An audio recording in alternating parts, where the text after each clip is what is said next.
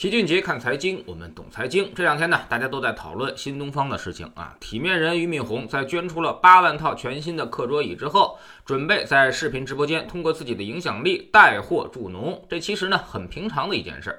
但是偏偏有媒体非得刷点存在感，说新东方啊不应该照搬李佳琦，然后还从很多角度给予了论证，说新东方这条路走不通，说什么生鲜不是标准品，食品安全无小事，又说到了行业监管严格，不是那些所谓的老师动动嘴皮子就行的。然后下结论说新东方想靠直播带货重回巅峰是不可能的，还给人家做了定义，说这就是想挣快钱的思想，还给人瞎出主意，说什么让俞敏洪带着老师应该去搞周末研学，这样可以充分利用新东方的教育背景。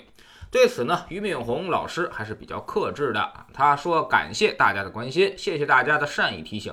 还替这个作者辩解，说他可能也是好意啊，怕新东方在这个领域不熟悉吃亏，出现更大的风险。确实，在直播带货这个市场呢，他们还是要向薇娅和李佳琦学习的。但他不同意直播带货就是赚快钱的结论，哪一行都不容易，直播也一样不好干。其实从这两段文字啊，你大概就能看出人与人之间的差距了，主要体现在价值观之上啊。那么新东方到底要干什么？这是人家新东方的自由，更是俞敏洪的自由。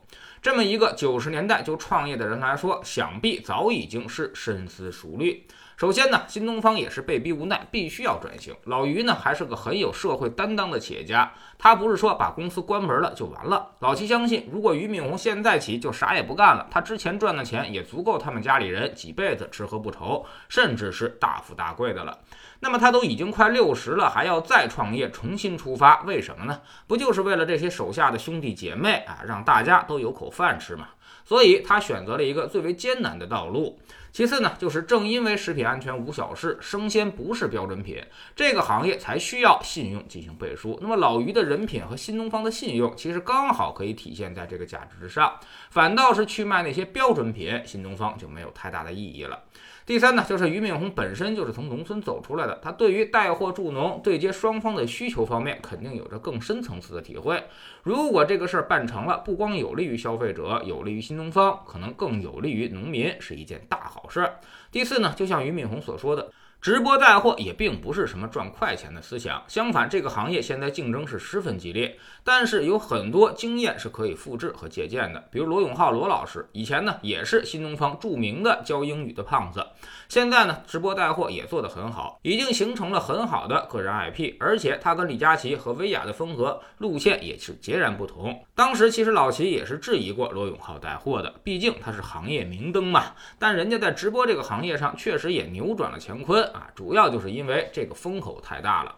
第五，直播带货它是不是一个行业，还是商业社会的底层逻辑呢？这个我们也要重新的进行考量。比如十五年前，大家都在说电商它是一个行业，但现在它已经是无电商不销售了。电商已经彻底的变成了底层的商业逻辑，任何行业都要借助电商渠道进行销售。原来新东方麦克也有相当体量的在线销售，所以这些啊都是现成的系统。俞敏洪去干这个事儿，不但没有劣势，反而他有优势。直播带货很可能就是电商的二点零，甚至是三点零时代。以后无论是各个行业，大 IP 的直播带货可能会成为标配。你就算再好的商品，它也必须有一个信得过的主播去坐镇。商业时代的进化规律，其实就是对于公司的信任逐渐转变到对于个人的信任。之所以会出现这样的情况，就是因为物质已经极大丰富了，越来越多的同质化商品出现竞争。一到两种商品的时候，消费者不需要指导，他也知道怎么买；而十到二十种商品的时候，消费者就会懵得一逼了。所以需要有个人来做内容分享和信息的指导。就比如说在老齐这里，那么多的正规基金公司，为啥你都不相信？你反而愿意听老齐唠叨两句呢？说白了就是这个道理。几百家正规的基金公司，八千多个产品，都号称自己是正规军。那么最后就相当于啥也没说，啥也不是，投资者完全就无从分辨。需要有这么一个人给大家拨开这个迷雾，建立个人的信任关系。而这种信任关系呢，需要一个长此以往的陪伴关系才能够形成。这其实呢就是直播带货的底层逻辑啊。那么所以说他是赚快钱，这个我是不同意的。他只看到了这些主播的销售量，那么你也不问问为什么他会有这么大的销售量呢？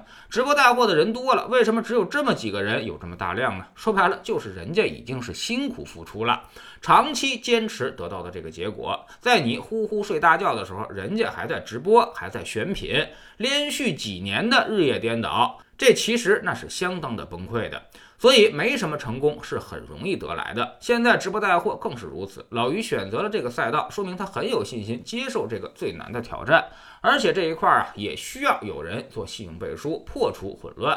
所以应该祝福老于，祝福新东方啊，希望他们能有所作为。老于是所有教培人的希望，只有他重新振奋起来，那些已经颓废的灵魂才能够重新看到光明。毕竟今年呀，教培人实在是太难了，我们应该对他们有更多的鼓励。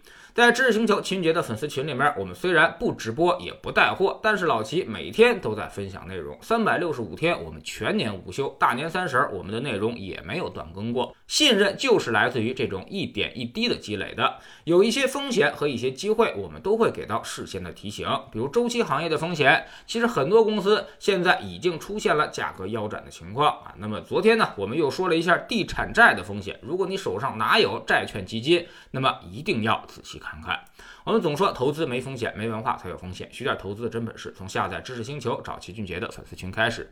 我们不但会给你结论，还会告诉你逻辑和原因，让你自己掌握分析的方法和技巧。在知识星球老齐的读书圈里，我们正在讲华尔街之狼卡尔伊坎的故事。昨天呢，我们说到了，在他恶意收购的过程当中，也遭遇到了公司管理层的顽强抵抗啊，甚至是威逼利诱，无所不用其极。那么卡尔伊肯又是如何一一化解跟这些管理层博弈的呢？最终取得胜利，告诉你一个真实腥风血雨的金融世界。下载知识星球，找老齐的读书圈，每天十分钟语音，一年为您带来五十多本财经类书籍的精读和精讲。喜马拉雅的小伙伴可以在 APP 顶部搜索栏直接搜索“齐俊杰的投资书友会”，老齐每天讲的市场策略和组合配置，以及讲过的书都在这里面。读万卷书，行万里路，让自己获得提升的同时，也可以产生源源不断的投资收益。欢迎过来体验一下，给自己一个改变人生的机会。